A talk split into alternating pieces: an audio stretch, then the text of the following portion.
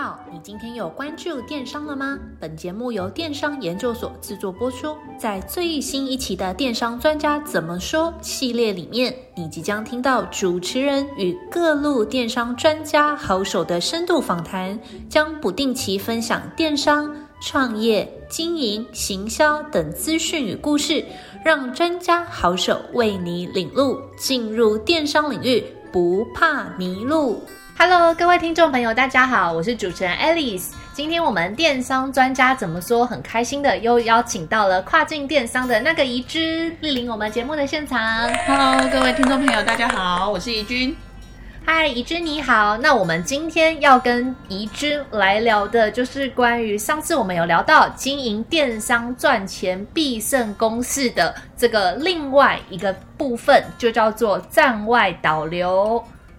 好，讲到讲到这个的话，来问问看，Alice 啊，我们主持人还记得我们上次讲到就是电商的赚钱公式是什么吗？哇，一大早就被抽问，我想一下，我记得怡君讲过，会影响到赚钱的最主要有两个因素，一个就是站内转换，另外一个就是站外的流量。那在站内的地方，我记得好像是客单价乘以流量等于营收，对吗？还少一个。少了什么？总共有三个三个参数。电商的赚钱的公式是呃转换率，刚刚漏掉转换率嘛？转换率乘上客单价，再乘上流量，才是我们的营收。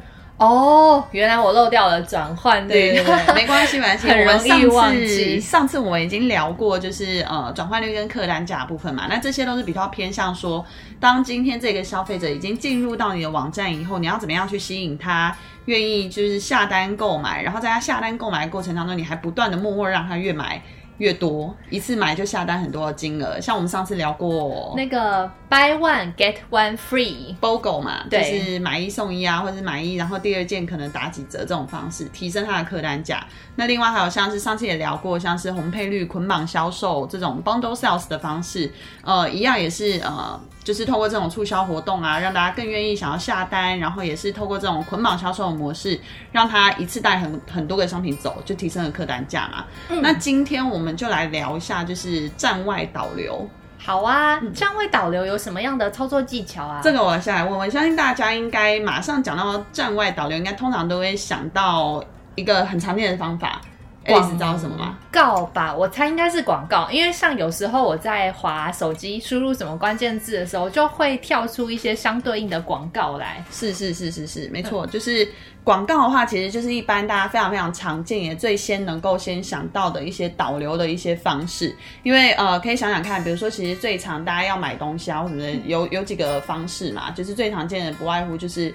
直接在 Google 搜寻引擎上面直接打关键字，他要那些东西嘛。如果他今天没有一个特定的品牌，他想要买的话，那像这种方式的话，其实这这其实也是就是一般消费者会有一些消费行为。嗯。所以像比如说在 Google 上面搜寻，你就会发现说，哎，马上搜寻完跳出来的最上面的第一个、第二个就是选项或是连接。你通常会仔细看的话，会有看到一个广告或是 AD 的一个对会小框框，它会有一个黄黄的格子。对，其实那个很明显，其实它就是广告。嗯、那广告投放这边的话，其实呃，大家大家其实网络上面应该还有蛮多的一些资料。那我今天就不赘述，就是广告投放这一块。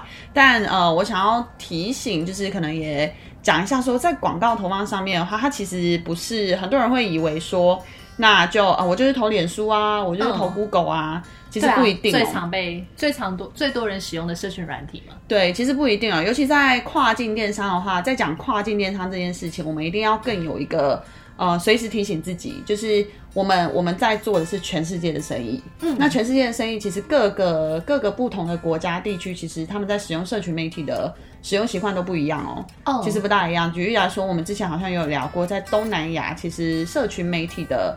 使用上面是比较，他们好像用一个那个绿色叫计程车的那个 app，对，那个是那个是比较是偏向付款那一段，嗯、但是像东南亚刚刚讲，比较像是像他们可能会比较透过社群电商的方式，然后客服就跟客人聊天聊天聊一聊，然后就下单这样的模式。嗯、所以其实像回到广告投放这一题，就是一个小技巧是，其实卖家们就是老板们就是更要去看一下说。你的商品它的你的受众，嗯，就是会是哪一些你来购买你商品的这一些人，他们是什么样子的人？嗯，比如说他的年龄区段，如果他是嗯年纪比较轻青少年，十二到十八岁。那 Alice 举例来说，十二岁到十八岁，你觉得他们现在在哪里？我知道抖音，没错，其实他们现在是在相较于脸书，其实他们更常会出现在像是抖音啊这种短视频的媒体网站啊，另外还有像是 YouTube。嗯、那其实这也是呃，其实我们要去吸引这些消费者，一定要去考量说这一些消费者他们现在的习惯是什么。嗯，十二岁到十八岁现在的青少年，他们是在一个呃非常非常资讯爆炸跟媒体兴盛的一个时代成长的，所以像他们其实现在是非常非常比较活跃于像是抖音、TikTok，、嗯、然后或者是像 YouTube 这一种比较影音影音类型的这种平台上。对，所以其实关键卖家们一定要去呃锁定了解你的受众，你的消费者每次会来跟你购买这些消费者，他们到底会出现在哪一些媒体上面，然后在那一些媒体渠道上面去投放你的广告，这才会是最有效的一个方式。哎，这边想问怡君一个问题哦，嗯、像在台湾 Facebook 跟 IG 的使用率很高嘛？那其实我有听过，就是好像在国外他们有流行另外一个社交软体，然后上面都是以照片、图片为主的，嗯、可不可以跟我们分享一下？我记得好像叫 P 什么？对，就是一个红色的 logo 嘛，其实就是 Pinterest。嗯、那 Pinterest 的话，就是的确它它其实嗯一开始呃开始这样的一个服务的时候，它的确就是以非常非常。大家会发现说上面的照片其实都还蛮漂亮的，对不对？对 所以其实像这一种呃，其实 IG 也是一样啊，就是呃这种很以平面素材啊这种照片风格啊很漂亮的这种方式的呈现的这一种媒体渠道，它其实就比较适合，比如说像是服饰，嗯，比如说呃像是呃配饰。这一种比较会呃，透过需要让透过这种平面素材来吸引消费者眼球的这一些商品，嗯、会比较适合透过这些呃平面设计素材啊，这些图片啊去吸引消费者。嗯、对，所以的确，你刚刚讲到另外一个重点，除了要考量。呃，你的商品的受众、消费者，他们的类群到底是在哪一些媒体渠道以外，嗯、另外一个很重要的话，也是要考虑说你的商品它的类型是什么。哦、举例来说，刚刚讲到服饰这一些嘛，因为你其实就是要漂漂亮亮的，对，拍美照，所以就是都会用 IG 啊，或是 Pinterest 这种媒体。嗯，但其实如果像是你是呃消费性电子。嗯，像我们有呃，之前有服务过卖家，就是他们是卖呃比较是偏消费性电子，像是呃触控笔、平板的触控笔，哦、像这种很呃这种电子类型的这种产品的话，它其实就很吃功能性。嗯，所以它并不是说啊，可能透过一个平面的图片啊，就能够呈现这个产品的完整的一些功能性。大部分应该要透过影片吧？对，没错。所以其实像这一种类型的商品的话，更适合哎、欸，比如说找 YouTuber 去做一些开箱文。哦、那那这些 YouTuber 拍的这些广告，呃，这些影片，或者是这些商家自己拍的一些呃影片型的一些素材，都可以拿来做。YouTube 上面投放广告去做使用，嗯、所以也是要看你的商品特性是什么，要用怎么样的方式去更好呈现，来去制造你的、嗯、你的去制作你的广告，然后去投放在相对应的一个渠道上面，这才是最有效率的方式。哦，了解，谢谢。针对这个广告投放这边，我再帮听众朋友来问一题。就我们知道广告就是要花钱，然后也预期它有成效嘛。那想问怡君，在这个服务客户啊，或是在实际上操作的时候，这个广告投放的预算到底要怎么抓呢？嗯，好，这是个非常非常好的问题哦。就是其实，就是每次我们跟卖家接触，其实卖家也都会问这个问题。那我到底要准备多少预算，我才能确保我会成功？但必须坦白跟大家讲，就是没有，我们也没有办法保证说，好，你广告你就是有投入多少的一个广告预算，你就一定能做出多少的效果。这是非常不一定的，因为这也关乎到刚刚提到的，你不同的媒体渠道，你不同的商品类型，然后再来是说，呃，比如说你的。其实你的消费受众，他们的消费力也都有关系。嗯，对，所以其实主要还是看说你，比如说你是要投 Google 这个渠道好了，对，你要去看一下你这个商品的品类，它可能常常会去竞争的关键字是不是非常非常的本来就竞争很激烈。哦，那如果它相对竞争很激烈的话，那本来广告预算就会出价就会竞争就会被提高。嗯，对，那呃，当然我们自己呃 Cyberbiz 的团队广告团队也有分享说，其实，在呃，美国的话，就是平均的金额的话是呃一个一个单一的点击是五十块台币。哦，五十块台币，五十块不分品项。对对对对对，哦、嗯嗯嗯。所以大家可以做一些参考，但是这这真的只是参考，因为其实每一个品类还是非常非常不一样。嗯，对对对对。但是谢谢，还是还是很谢谢怡君提供了一个很实用的资讯哦。那大家可以记得这个数字，然后也可以参考一下自己贩售的商品类型。那我们接下来问怡君，那如果想提升站外导流的话，除了付费广告投放之外，还有没有其他的技巧？有的，好，其实大家可能在亚洲的话，其实大家可能对于就是 EDM 来说，大家可能会觉得，哎，它就是广告啊、垃圾性啊什么的。但其实这是因为亚洲的文化，其实，在工作上面，其实，在使用 email 上面都没有，呃，相对于西方人来说是比较少的。嗯，可是，在西方的文化，尤其是像是美国啊、欧洲这一些地方，其实基本上工作上面。大家都是非常非常习惯，就是 email 来往。哦、oh,，对，你会发现说很少。嗯、你你如果假设说你是外部厂商，你要跟那间公司去做一些协洽、嗯，呃，就是接洽啊或者协作的话，你你其实很难会透过什么 line 啊这种，像台湾，台湾都赖来赖去。对对对对，台湾在工作上都赖来赖赖去。但是在美国的话，其实所有工作上面的往来，基本上大部分都是透过 email。嗯，对。那所以其实这样子一个使用习惯，其实大家在生活上也是一样，尤其在。美国这样的一个呃消费场景跟环境的时候，其实，在 email 行销这一件事情上面，是相对于亚洲来说来的效果来得好哦。对，效果是来得更好的。但 email 行销的话，顾名思义，就是你既然要发 email 给人家，首先非常重要就是你一定要拿得到会员的 email，, email 对，你一定要拿到你这些潜在消费者的 email。那这种这种这件事情就可以透过比如说呃官网。官网就是大家之前我们有聊过说，我知道我知道，留下 email 送你注册金，送优惠券，优惠券，对对对对，还有送优惠券也是一种方式。所以官网上面就是，尤其你去看一些呃跨境电商啊或者全球电商啊，美国的这些官网的话，你会看到说一进站马上跳出一个弹窗，对，然后跟你收集你的 email，嗯，那收集到这个 email 以后，你后续就会收到非常非常多的。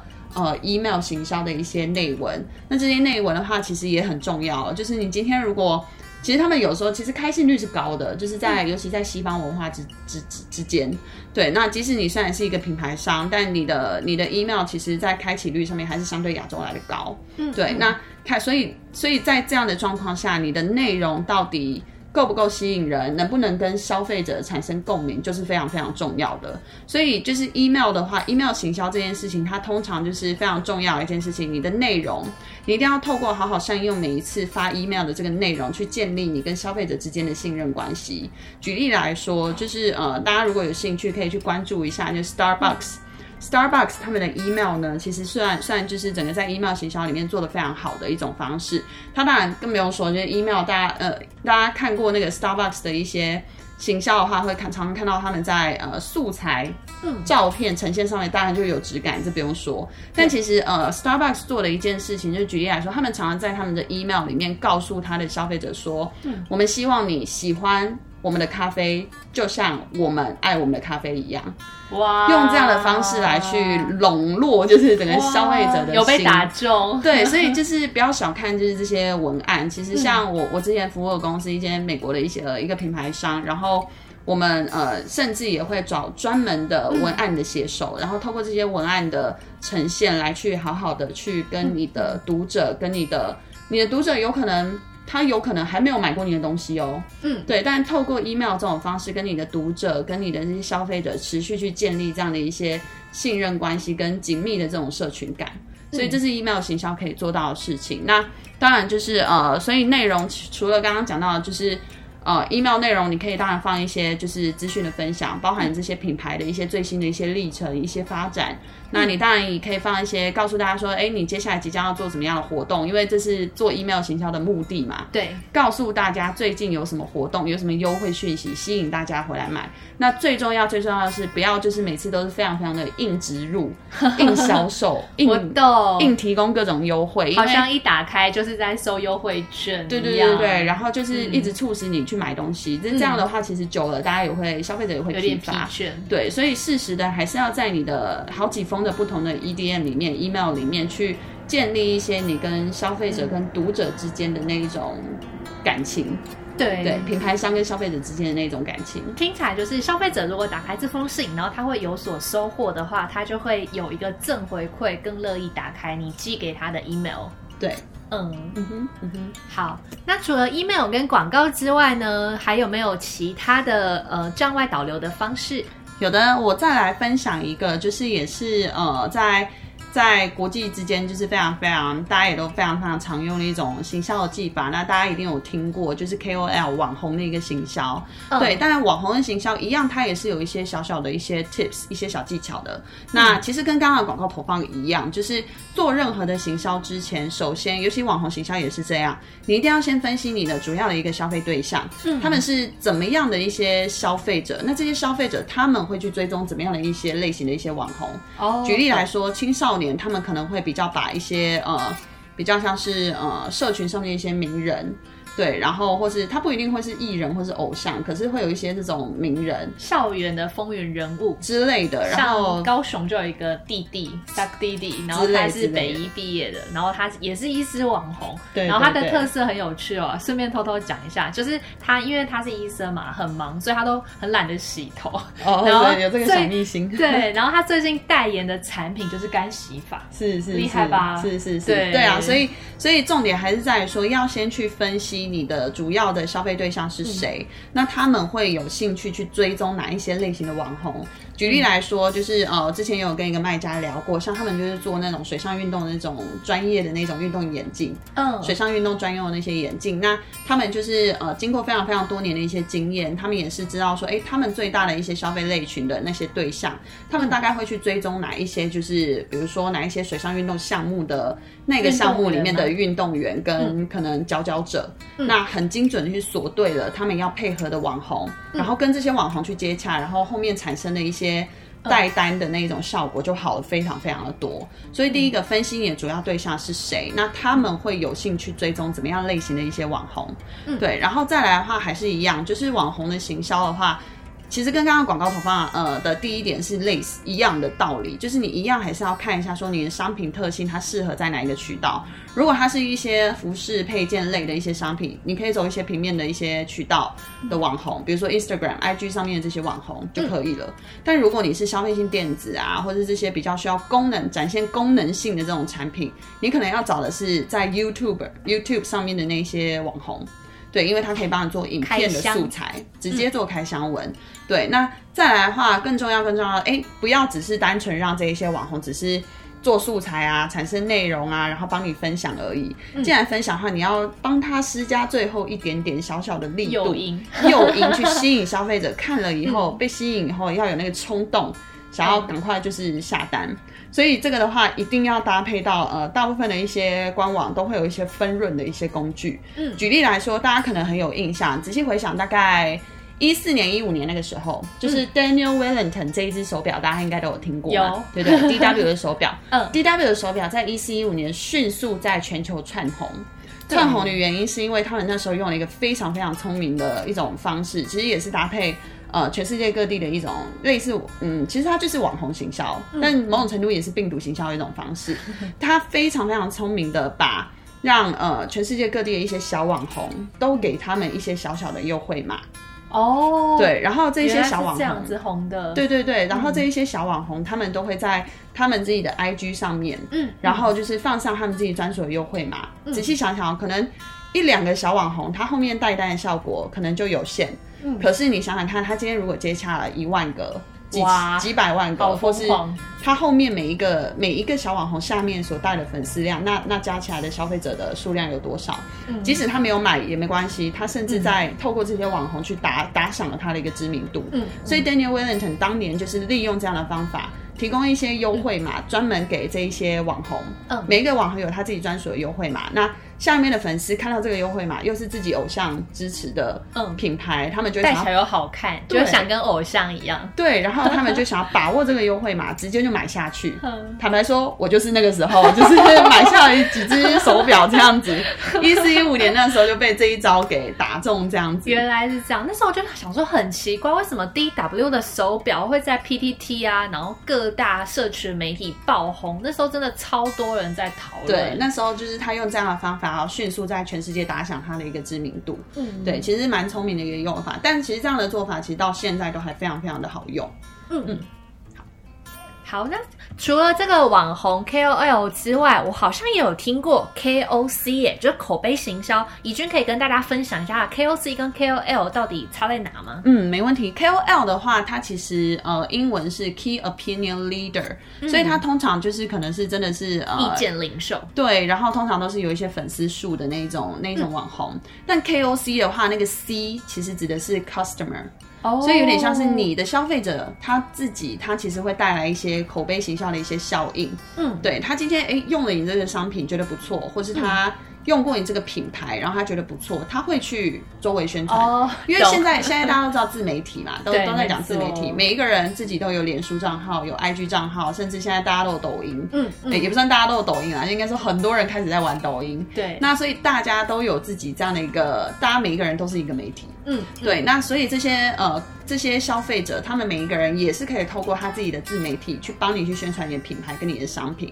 那所以这也是品牌商可以好好去利用的，而且它相对是成本比较低的一种方式。嗯，对，因为他们就是一般的消费者，所以你只要让利一些小小的一些部分，就可以去呃透过这些消费者来帮你去带单。对，所以他基本上他利用的方式就是让这些消费者成为你自己的品牌大使。那一样也是可以利用，就是跟刚刚那个网红的方式一样，我们给他。优惠码嘛，嗯，对，让这些就是消费者，他们自己也可以把他的优惠码分享给他身边的亲朋好友，就有点像团妈的概念，嗯嗯，对对对对，然后再来的话，就是用这种方式，它其实它有另外一种效果，是你透过把你的消费者变成你的品牌大使的这种感觉，其实某种程度你会呃很强化，就是你的这个。品牌大使这一个消费者跟你自己品牌之间的一个连接度，真的会耶。如果我被选为什么 Apple 的品牌大使，我这辈子就不会买其他牌手 机。真的是果粉，有没有？真的是果粉。就跟就跟我好像听说，因为我朋友在 Google 上班，他们说他们他他就是用呃 Apple 手机，然后就会被公司里面 diss 这样子。对，就会公司会说你怎么不是用 Pixel 这样子？对，其实其实这就是一种这也是一种心理学，有没有？就是你透过这种方式，然后去建立你跟品牌消费者跟品牌之间的这种紧密感，嗯，跟这种连结度，然后忠诚度就这样自然而然就建立起来，嗯，对，然后再来的话就是这些 KOC 这一些消费者，他们平常去产生一些素材，就是你会发现说，大部分的这些 KOC 他们产生出来的素材，可能跟跟那些网红他会稍微有点不一样，会比较。嗯比较素人一点，会比较贴近生活一点，比较没有团队，所以它是更贴近消费者的一种 行销素材，可能会更让人家觉得很真实。这样的一个分享是很真实的，而不是被行销出来的哦。所以这是对，所以这是用就是 KOC 另外有的一些好处。对，那更不用说啊，这些消费者本来自己身边就有他自己的一群好妈吉，然后会会很愿意听他，就是他转换的。程度会是高的，因为就是有有他的好朋友来帮他背书，背书，没错没错。嗯嗯嗯嗯。好的，谢谢怡君今天跟我们分享了很多站外导流的小技巧。那我们再快速的来复习一下，就是今天到底有哪几个小技巧呢？第一个就是透过付费广告的投放来做导流。那另外一件事情就是，你可以透过 email 寄信给你的消费者，或者是甚至是还没有下单的顾客，让他们可以定期收到你的资讯以及消息。那最后呢，就是利用这些在网络上或是在日常生活当中有影响力的 KOL 或是 KOC 来帮你把客人导进你的网店。怡君，我有说对吗？没错，没错，非常非常的精准的 摘要了我们今天分享的四个方法。好的，那就谢谢怡君，那我们就下次再见。谢谢大家，拜拜。谢谢您的收听，我们下次再会。若您有任何问题或有任何想法，欢迎透过描述框的电邮与我们进行联系。若想阅读最新最多的文章，请到我们的部落格。那如果你想联系我们的开店顾问，也请一键来点击联系。那我们下次再见。